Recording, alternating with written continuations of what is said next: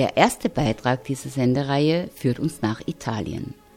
Zuerst nach Florenz zu Stefano Mancuso, einem international renommierten Neurobiologen, der schon seit Jahren zur Intelligenz von Pflanzen forscht und uns einen neuen Blick auf alles Grüne werfen lässt.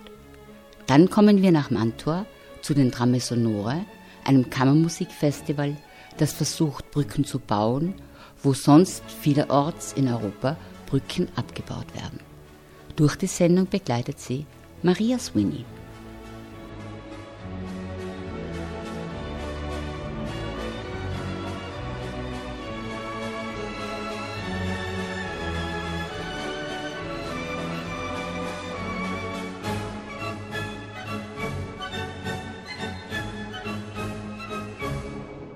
Der Wissenschaftler und Neurobiologe Stefano Mancuso leitet in Florenz das internationale Laboratorium für die Neurobiologie von Pflanzen.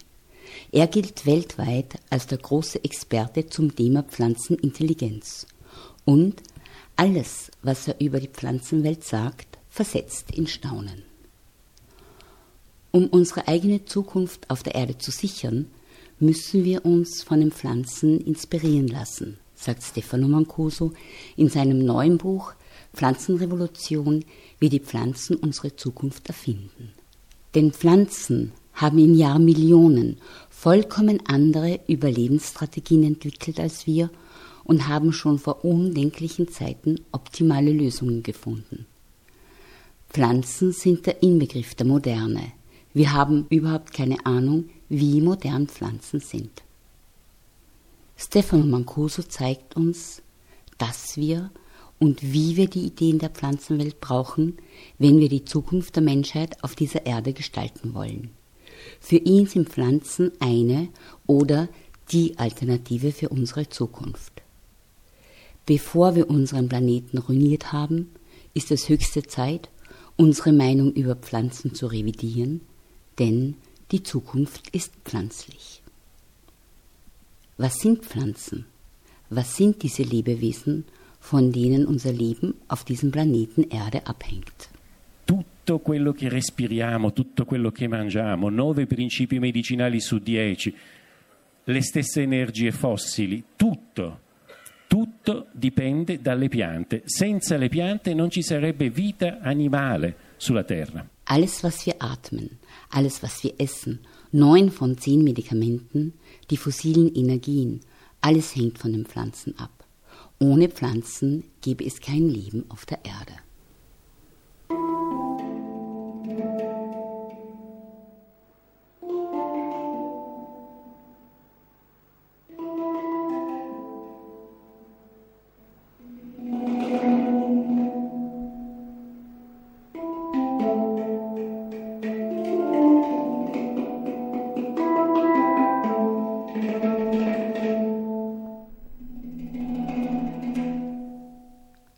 Pflanzen werden meistens, wenn wir sie wahrnehmen, als unbewegliche passive Dinge, die nichts tun, die vegetieren, wahrgenommen. Geht es nach uns, sind sie dazu da, uns zu nähren, zu heilen, mit Werkstoffen zu versorgen und uns zu erfreuen.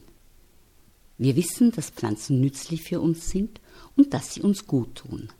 Aber ist uns eigentlich klar, welche Bedeutung Pflanzen für unser Leben haben?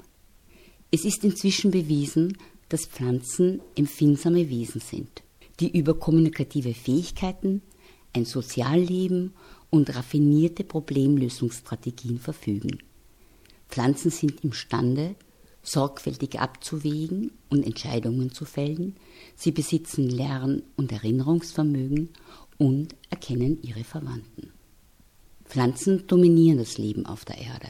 97 Prozent der Biomasse Biomasse, das ist das Gewicht all dessen, das lebt, also 97 Prozent der Biomasse auf dieser Erde ist pflanzlich. Das Leben auf dieser Erde ist ein pflanzliches. Das tierische Leben auf dieser Erde, auch wir Menschen gehören zu den Tieren, beträgt nur drei Prozent. Manche Wissenschaftler sagen sogar noch weniger. Ohne pflanzliche Lebewesen gäbe es überhaupt kein tierisches Leben auf dieser Welt. Die Natur besteht aus Pflanzen uns Tiere, uns könnte man notfalls auch weglassen. Wir hängen in jeder Hinsicht von den Pflanzen ab. Wir könnten ohne den Sauerstoff, den sie produzieren, nicht atmen. Unsere Autos könnten ohne Erdöl nicht fahren. Diese Aufzählung ließe sich mit Holz als Baumaterial oder den pflanzlichen Bestandteilen vieler Medikamente noch lange fortsetzen.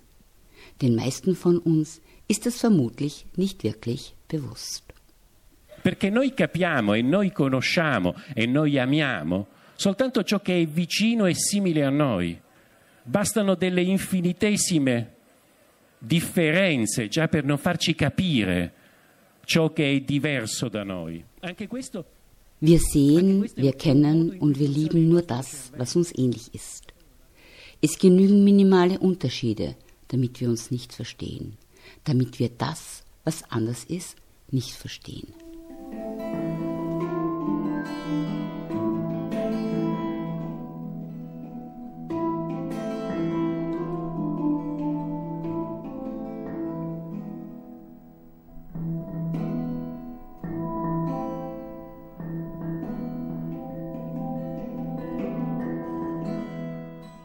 Stefano Mancuso will Pflanzen die verdiente Aufmerksamkeit verschaffen.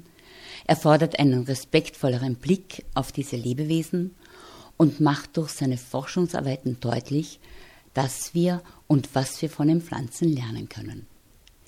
Er zeigt uns auch, wie falsch wir liegen, wenn wir uns den Pflanzen überlegen fühlen.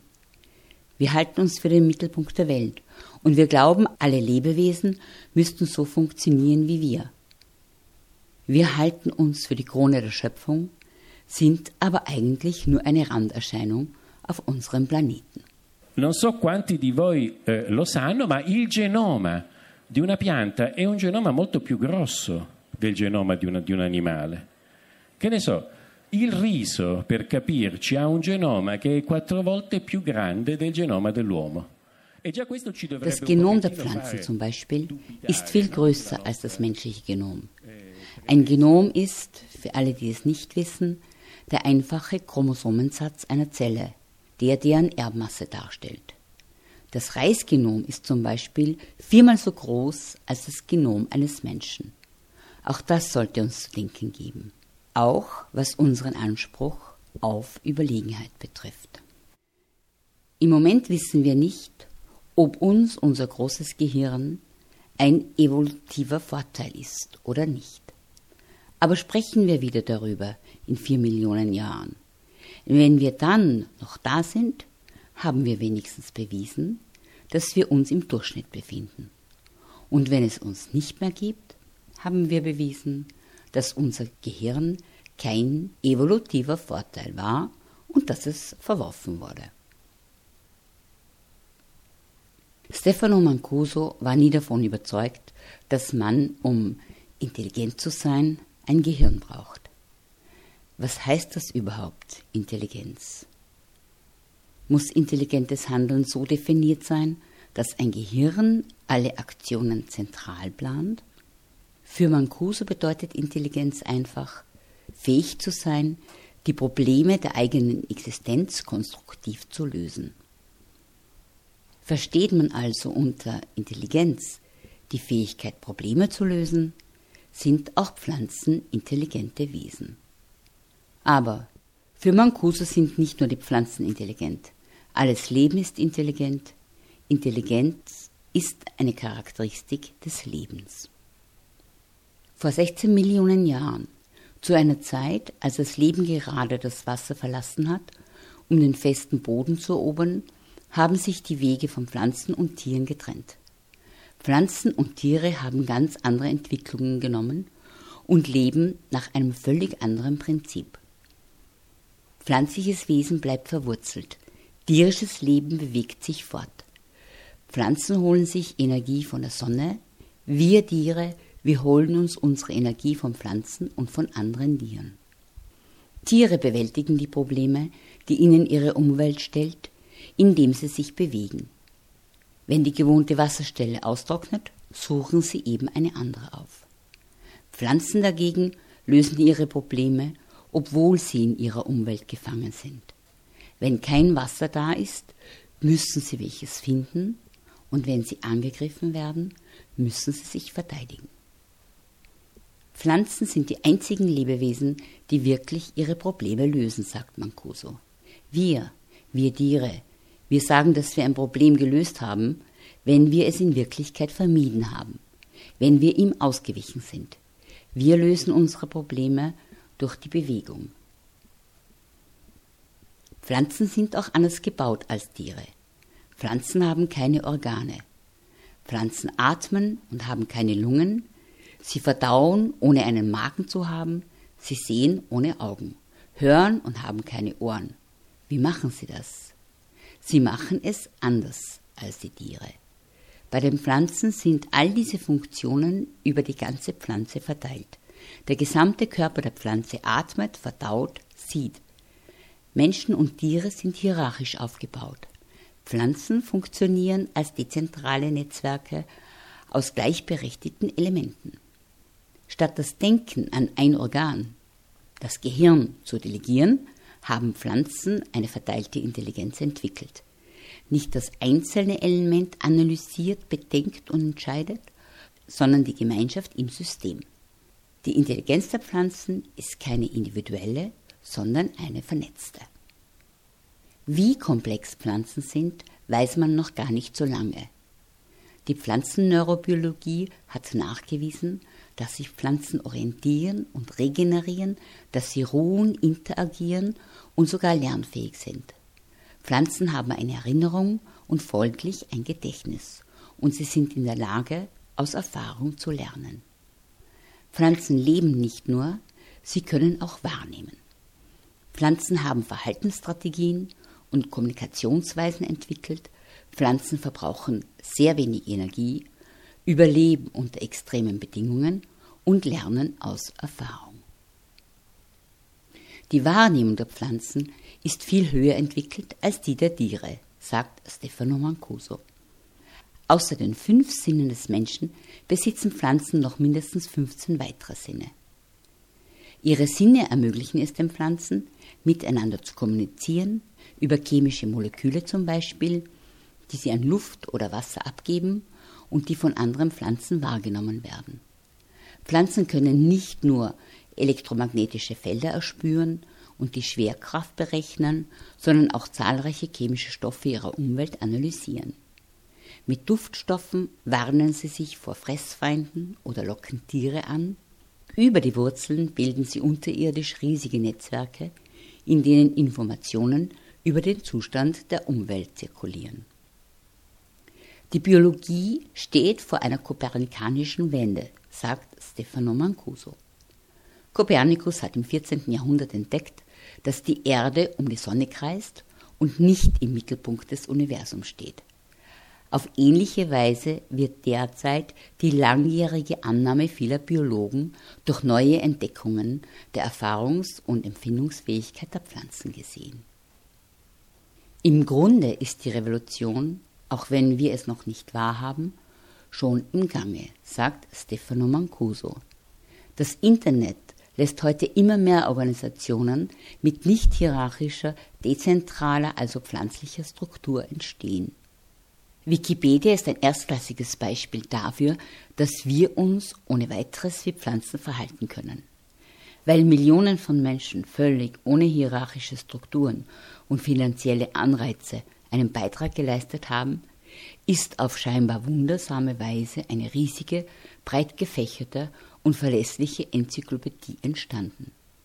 Wikipedia gibt uns eine erste Ahnung davon, was pflanzliche Organismen leisten. Es ist gar nicht sicher, ob es die Menschen schaffen, auf diesem Planeten Erde, der uns so großzügig beheimatet hat, weiterzuleben. Nur eines scheint sicher zu sein, die Menschen werden es nicht schaffen, das Leben auf diesem Planeten zu zerstören, denn wir Menschen sind nicht das Leben. Pflanzen dominieren das Leben auf der Erde, uns Tiere, uns könnte man, wie schon gesagt, notfalls auch weglassen.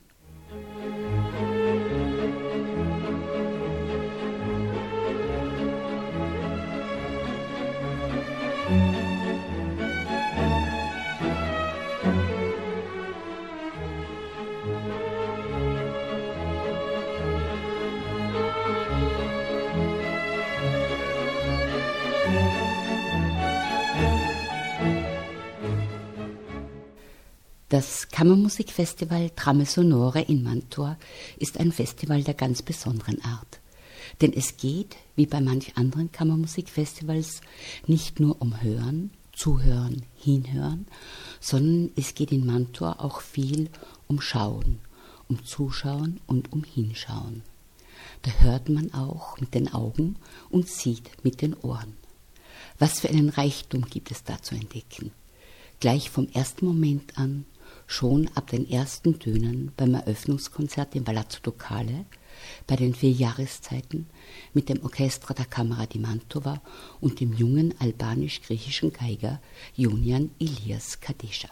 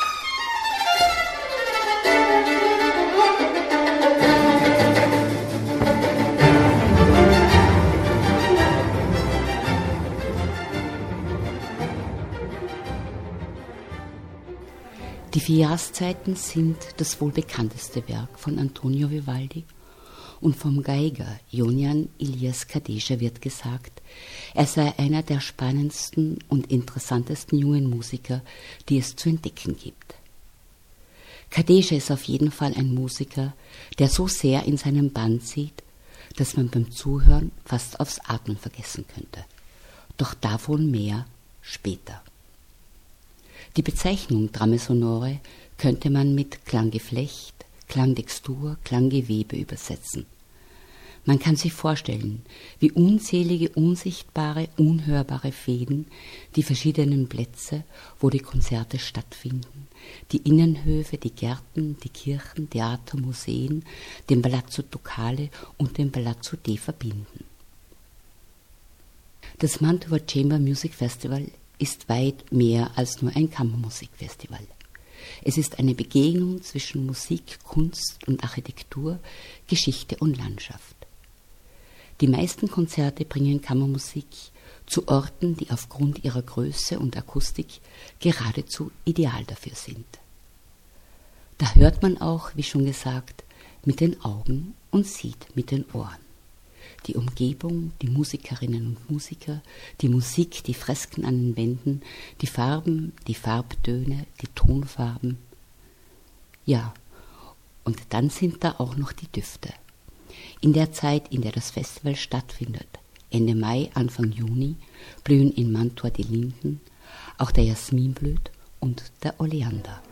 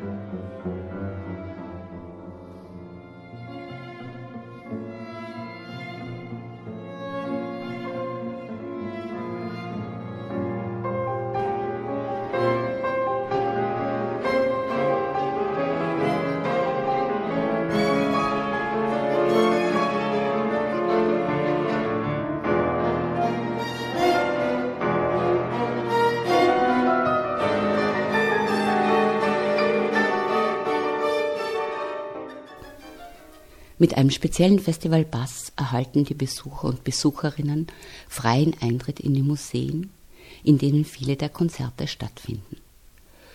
Fünf Tage, 200 Veranstaltungen, 300 Musiker und Musikerinnen aus der ganzen Welt, darunter auch viele junge Talente. Sie bieten ein überaus vielfältiges Angebot.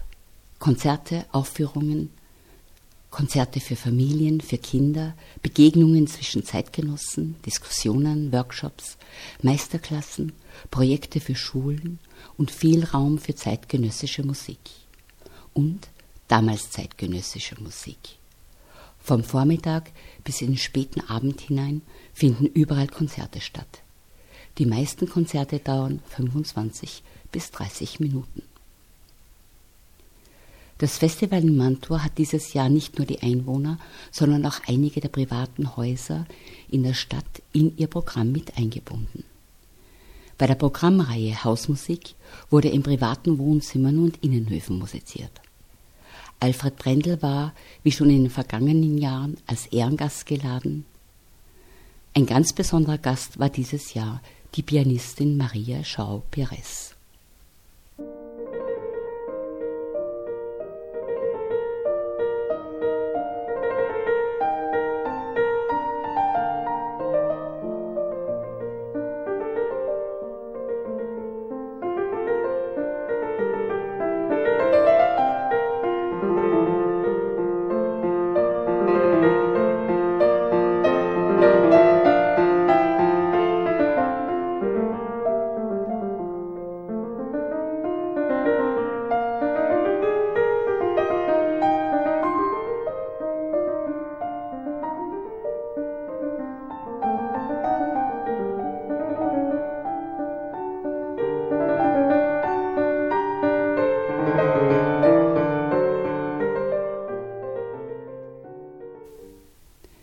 Trame Sonore, das jüngste der vielen internationalen italienischen Kammermusikfestivals, hat heuer zum sechsten Mal stattgefunden. Angefangen hat alles bei der Eröffnungsfeier der Wiedereröffnung des Palazzo Ducale nach dem schweren Erdbeben 2012. Non avrei mai immaginato che nel giro di sei anni Trame Sonore avrebbe avuto questo sviluppo. Si è trasformato in una manifestazione molto attesa, desiderata. Probabilmente abbiamo ich hätte mir nie vorstellen können, dass sich das Festival in sechs Jahren so entwickeln würde, sagt Carlo Fabiano, der künstlerische Leiter der Trame Sonore. Das Festival wird mit großer Freude und Aufmerksamkeit erwartet, nicht nur in Italien, auch international. Wir haben den Eindruck, dass wir eine Lücke gefüllt haben.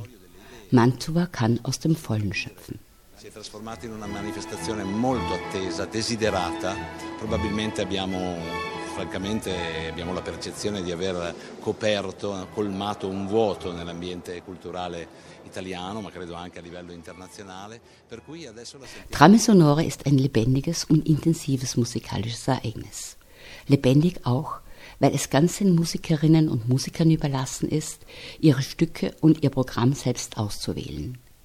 Die Freude am gemeinsamen Musizieren ist überall zu spüren. Auch die Beziehung zum Publikum ist außergewöhnlich.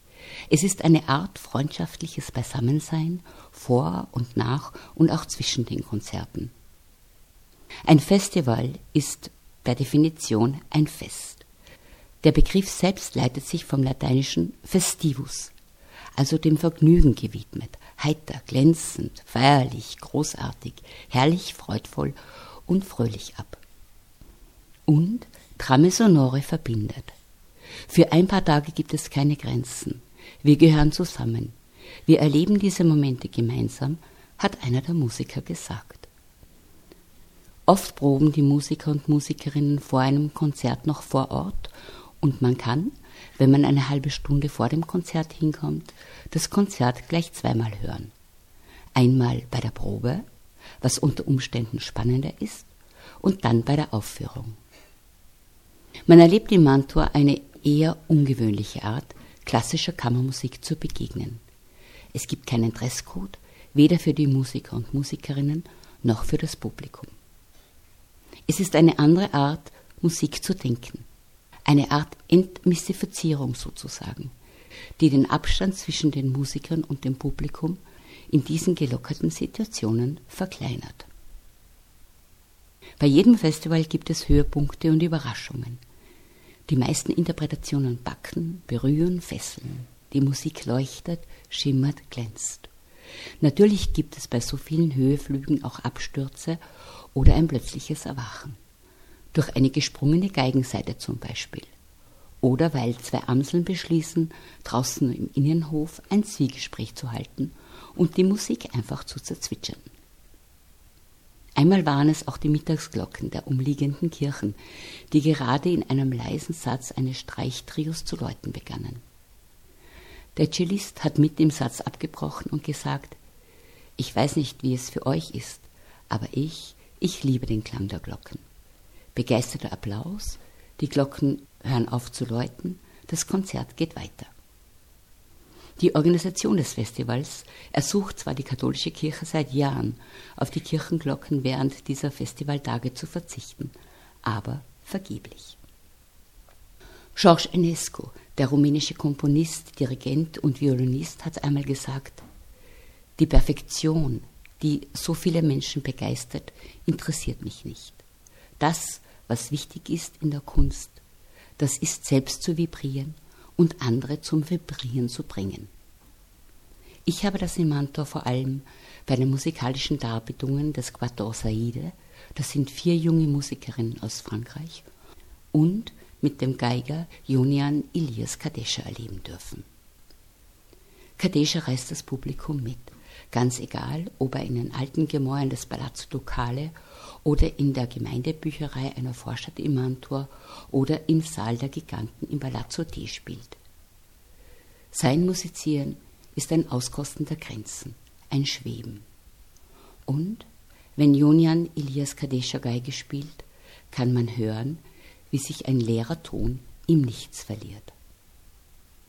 Kadesha wird wohl nie den Eindruck machen, ein fertiger oder gar ein reifer Musiker zu sein. Dafür ist seine Klangfantasie zu sehr auf Neues, Unbekanntes, noch nie Versuchtes aus, auf Forschen und Erkunden, nicht auf glattes Abliefern, schreibt die Fachpresse über den jungen Musiker. Die Partiten und Sonaten für Violine von Johann Sebastian Bach sind Musik in höchster Konzentration. Für Musiker und Musikerinnen sind sie aber auch eine der größten musikalischen Herausforderungen. Auf seiner Violine spielt Kadeja eine sehr persönliche Leseart dieser Werke von Bach. Man fragt sich nicht mehr, wie sie gebaut sind. Es ist ein einziges Fließen, Schweben, ein Fest der Schwerelosigkeit.